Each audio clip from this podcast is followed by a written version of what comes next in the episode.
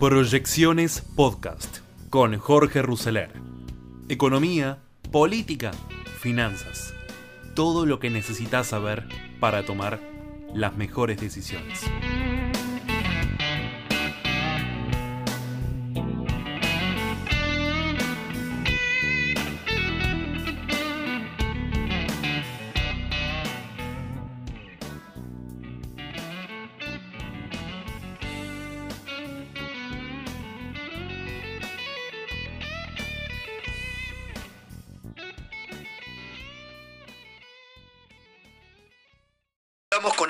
Alfonso Pratgay, que está en línea, ex ministro de Hacienda de la República Argentina.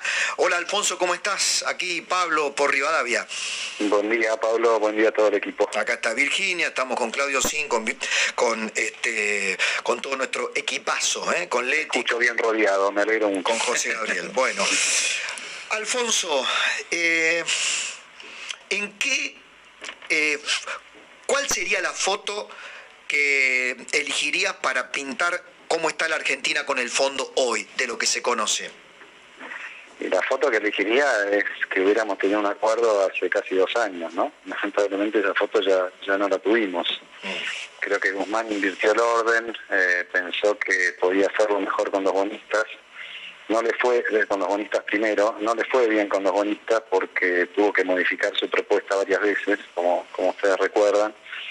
Eh, y como es habitual en este gobierno, dejan todo para el final, ¿no? Eh, y el final es el 22 de marzo, donde hay un vencimiento de, del préstamo original eh, para el que Argentina no tiene las reservas suficientes en dólares para pagar, ¿no? entonces entramos en un tramo bastante complejo, de dientes apretados, sin ninguna necesidad. O sea, la primera reflexión que hay que hacer es ¿por qué tardaron dos años en, discutir lo que sabían que había que discutir? ¿no? Eh, en el interín, a lo largo de esos dos años, el fondo hizo lo que eh, sabe hacer muy bien, que es este, bueno, hacerse el distraído y mientras tanto ir cobrando. No es la primera vez que pasa esto en un préstamo del fondo con Argentina. Aprovecha las divergencias internas para eh, seguir cobrando, ¿no? Y, Argentina, durante el gobierno de Alberto Fernández, le pagó más de 7 mil millones de dólares al fondo. Ahora Guzmán dice, no, vamos a recuperar parte de eso, pero lo que no se recupera es el tiempo perdido, no se recupera todo, y no se recupera la confianza, ¿no? Ese es el, gran problema. Eh, Alberto Fernández denunció por ilegal el acuerdo que recibió Mauricio Macri, que recibió la Argentina, que recibió solo para que Macri ganara la elección, que fuera reelecto. Eh, eh, por ilegal porque violaba los estatutos del fondo. Ahora te pregunto, esto lo hablaba con Alejandro Werner el otro día en la televisión, eh, eh, es paradójico porque si el fondo termina eh, dándole un préstamo extraordinario para repagar aquel otro, sería casi de la misma característica que el que recibió Mauricio Macri, no digo en los términos y las condiciones, sino en aquello que denunciaba como ilegal el kirchnerismo. Sí, no, le sacaría el potencial, o sea, hablaría en concreto, en presente. Desde el primer día se sabía que si este gobierno quería arreglar con el fondo iba a necesitar una situación excepcional y una excepción. Entonces, haber denunciado el, el programa anterior como, como una excepción eh, inaceptable eh, era tirarse un, un, tiro un tiro en el pie. Lo que pasa es que Alberto Fernández hace eso todo el tiempo, porque le habla a dos o tres audiencias, eh, fundamentalmente siempre quiere quedar bien con Cristina, entonces dice una cosa cuando en realidad lo que busca es hacer otra, ¿no? Eh, creo que el Fondo Monetario no, no, no es excepción.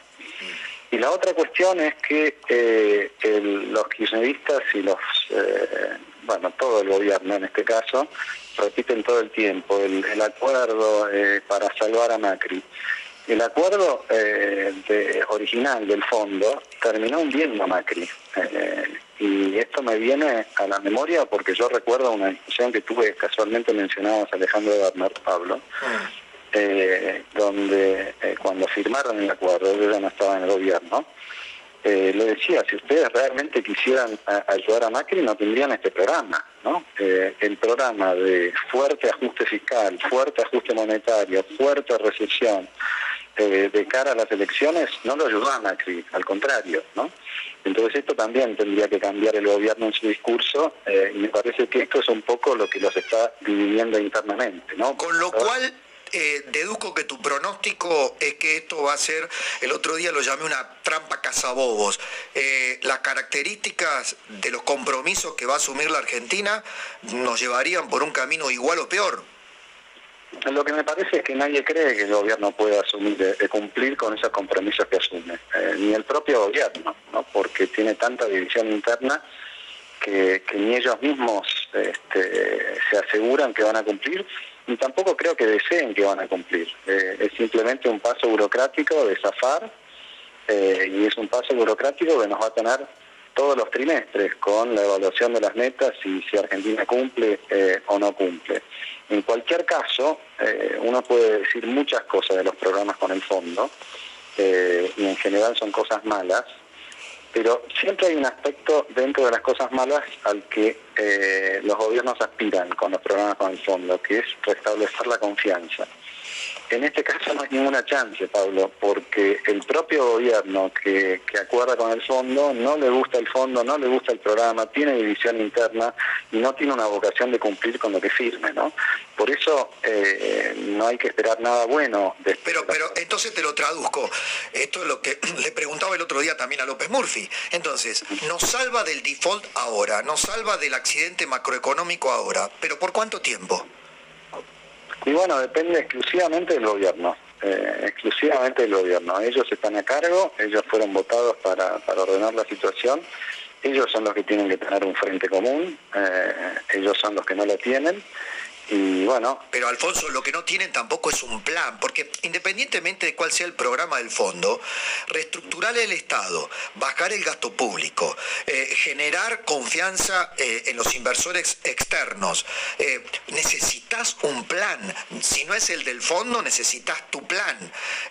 Y, y, no lo hay, y no parece este, que lo vaya a ver por las mismas razones que estás diciendo vos. El mundo no nos va a volver a creer. Así eh, muy probablemente incluso, y esto lo hablaba con un alto dirigente de Juntos por el Cambio, gane las elecciones la oposición. Tenés que presentar un megaplan para recuperar la credibilidad de la Argentina. Absolutamente, pero ellos no creen en eso, hacen alarde de no tener plan.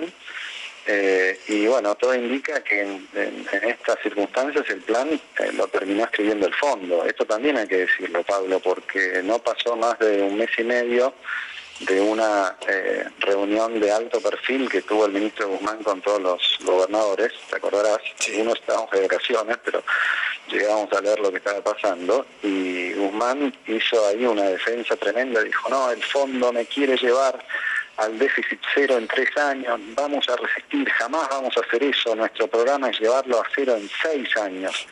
¿Y cuál es el resultado de lo que están firmando ahora? Que en cuatro años llegan al, déficit cero. Entonces, tampoco viste ese discurso de barricada. Eh, el propio Guzmán reconoce que no es su programa. ¿no? Por eso tanta tensión interna y por eso es tan difícil pensar que lo vayan a cumplir, ¿no? Eh, pero sí coincido con vos, coincido que hace falta un programa y no con el fondo, sino con los propios argentinos, tiene que ser un programa de largo plazo, tiene que ser consensuado, con las distintas fuerzas políticas, este, mientras no tengamos un acuerdo amplio eh, con, ejes programáticos que no se modifican independientemente de quién sea el, color del gobierno de turno, eh, vamos a estar muy complicados. Creo que este es el gran desafío que tiene Argentina. Alfonso Virginia Porcela te saluda, ¿cómo estás? ¿Cómo te va, Virginia? Eh, está claro que el consenso parece más bien unánime. El acuerdo no es del todo exigente, es un plan del Fondo Monetario que, aún no siendo del todo exigente, el gobierno difícilmente lo cumpla y todo apunta a que resista, simplemente es para resistir hasta 2023. Ahora, mi pregunta es, ¿esto así de verdad resiste hasta 2023? Por un lado, incluso si se cumpliera, ni que hablar si no se cumpliera. Lo que pasa, eh, que no sabemos eh, qué tan exigente es porque conocemos una sola dimensión del programa, que es la proyección fiscal. Eh, yo estoy esperando que aparezcan los números de, reserva, los números de, la política monetaria, los números cambiarios, la proyección de inflación. Un programa económico, como lo mencionaba recién Pablo, eh, no es una línea que muestra eh, la proyección fiscal, eh, es algo mucho más complejo, ¿no? Y por todo lo que estamos escuchando de, de información que viene de Washington, en estos momentos hay una discusión muy profunda respecto de cómo se llega a esos objetivos, ¿no?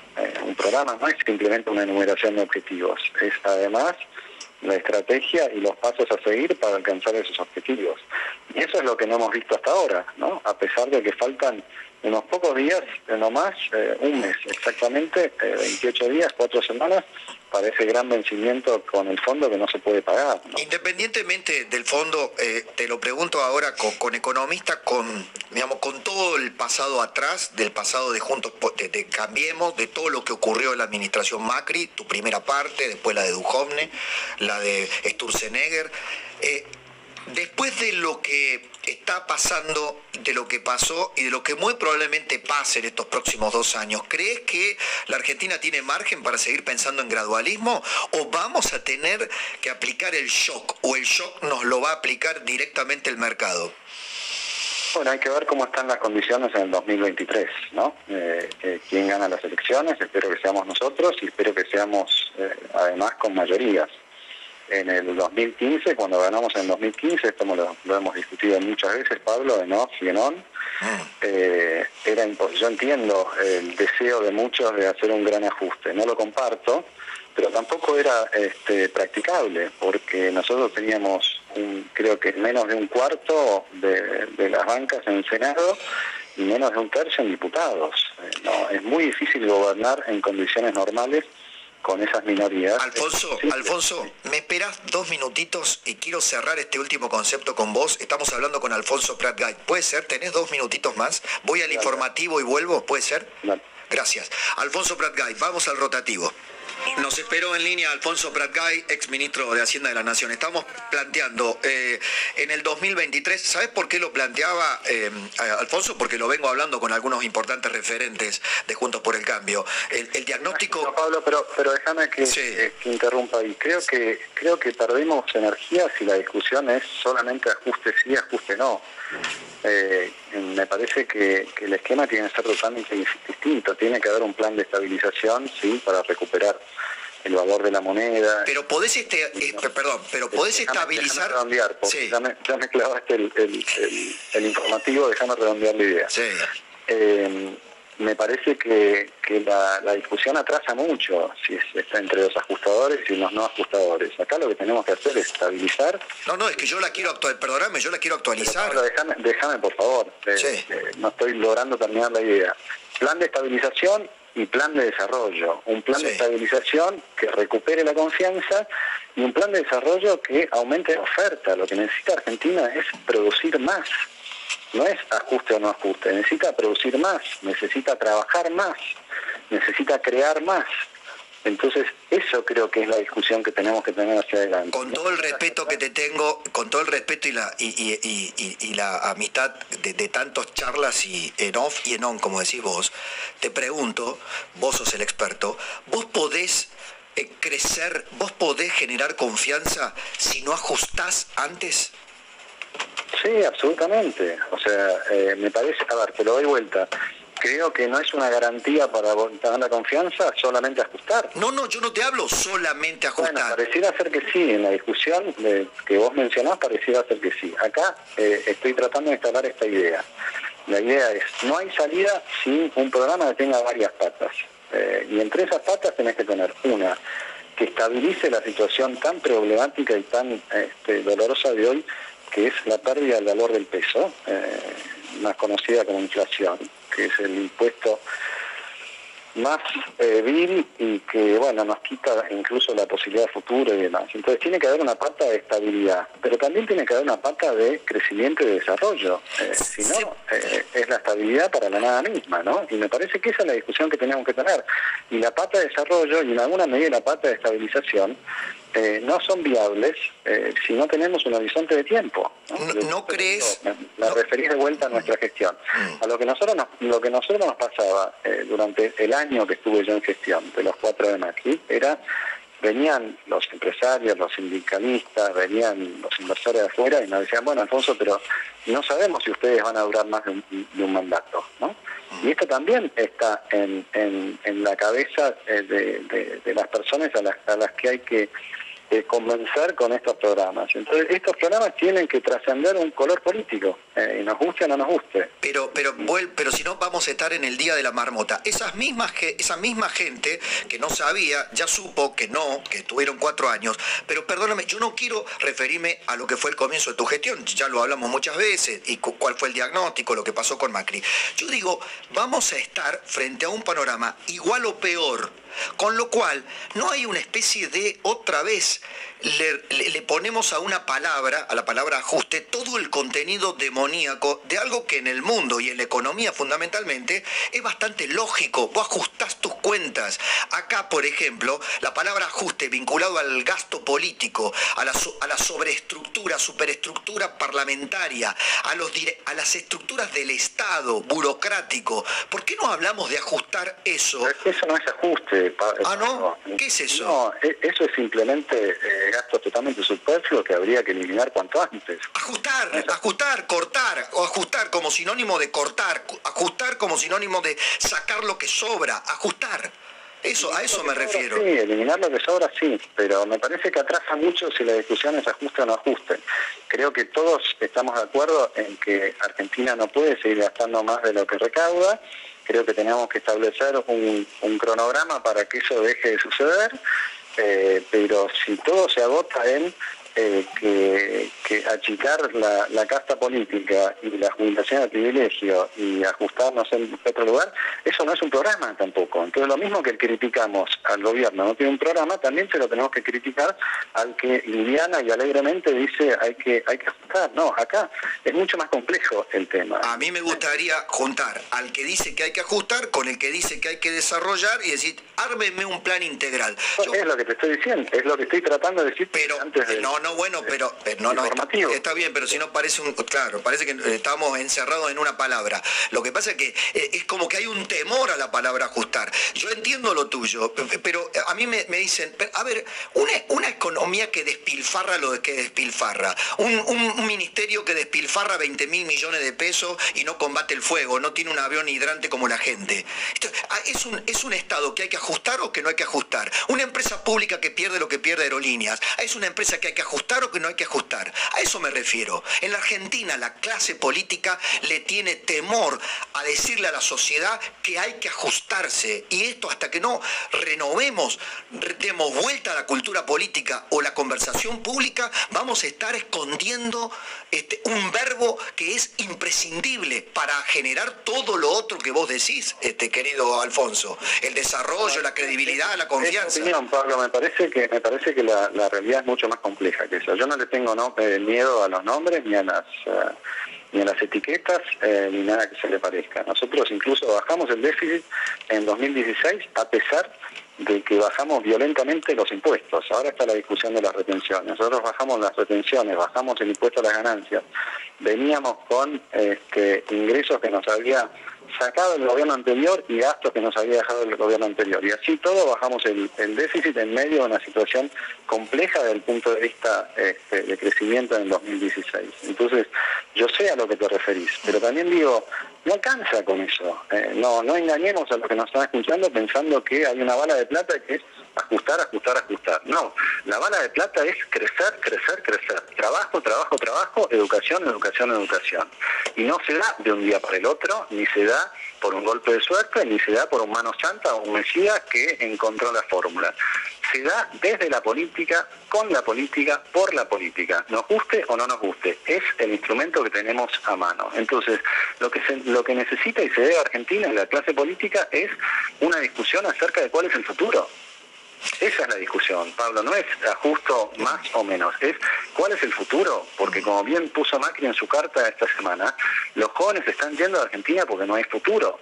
Entonces a los jóvenes no, les podemos decir vamos a ajustar, no, le, tenemos que decir esta es la oportunidad que vos vas a tener, porque cuando hagamos lo que tenemos que hacer va a haber crecimiento en este sector, va a haber proyección en este otro, va a haber posibilidades que hoy no existen. Entonces, esta es la discusión. Es muchísimo más amplia que eh, la dimensión fiscal de, Argentina en estos momentos. Lo que está en juego es mucho más grande, Pablo. Los jóvenes no se van porque hay déficit, se van porque no hay esperanza, porque no hay futuro. Eh, este ajustador te da las gracias por el debate y la discusión. Te mando un abrazo grande. Buenos días. Alfonso Pratgay.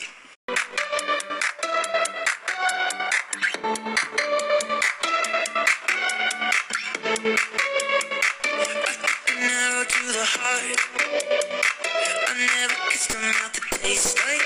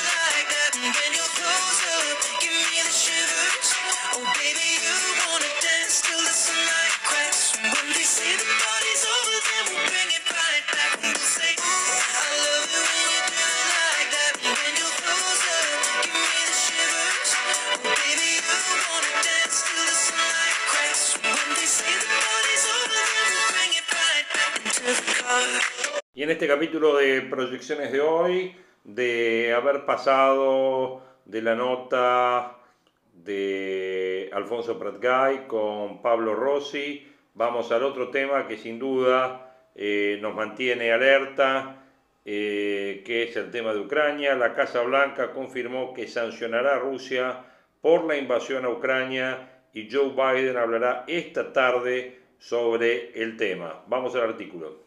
La Casa Blanca confirmó que sancionará a Rusia por la invasión a Ucrania y Joe Biden hablará esta tarde sobre el tema. El reconocimiento de la independencia de los territorios separatistas y la entrada de tanques a Donetsk abre la puerta a las medidas económicas y financieras de Estados Unidos contra Moscú.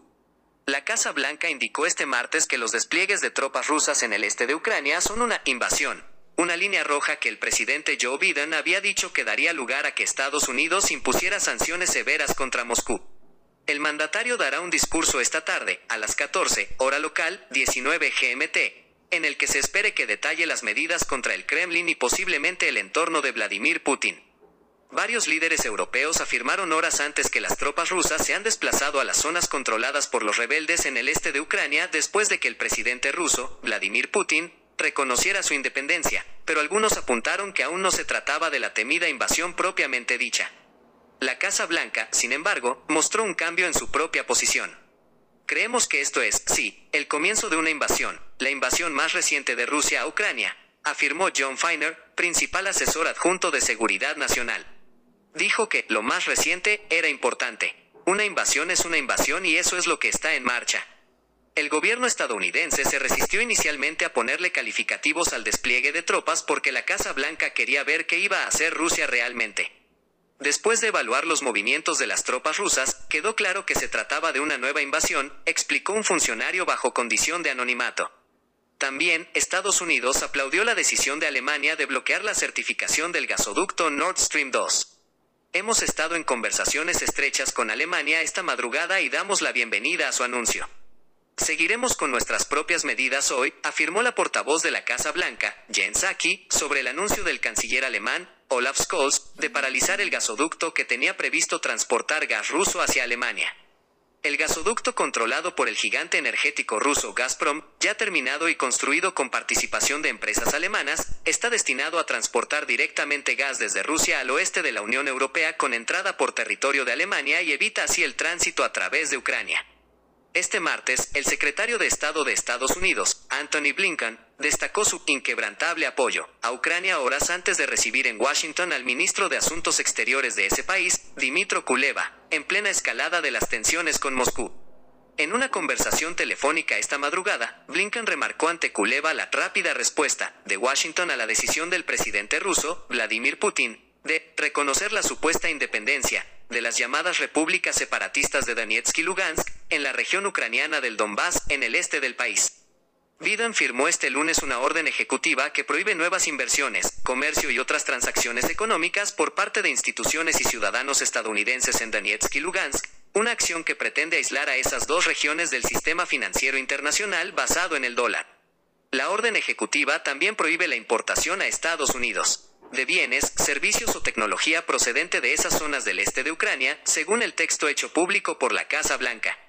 Con información de FIAP, seguir leyendo. El Reino Unido sancionó a cinco bancos y tres empresarios rusos cercanos a Vladimir Putin el mensaje del ministro de Defensa de Ucrania al ejército. Habrá pérdidas, pero vamos a vencer, estamos en nuestra tierra. Bueno, y así con esta actualización de lo que está pasando en uh, Ucrania, Rusia y todo el tema internacional, cerramos este capítulo de proyecciones de hoy, 22 del 2 del 2022. Abrazo a todos.